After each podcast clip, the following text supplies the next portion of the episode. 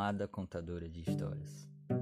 Ah, Yolanda, amada mãe, tia, avó e madrinha, sempre cuidou e rodeou todos de amor e carinho, contando suas histórias de infância e de como conheceu seu marido, seu grande amor, que partiu há 22 anos. Agora, eles se encontrarão novamente, diz o sobrinho Neto e afilhado Daniel.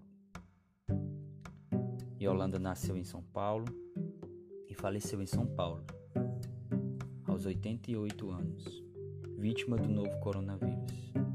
Yolanda Malhão Fernandes, 1931, nascimento, 2020.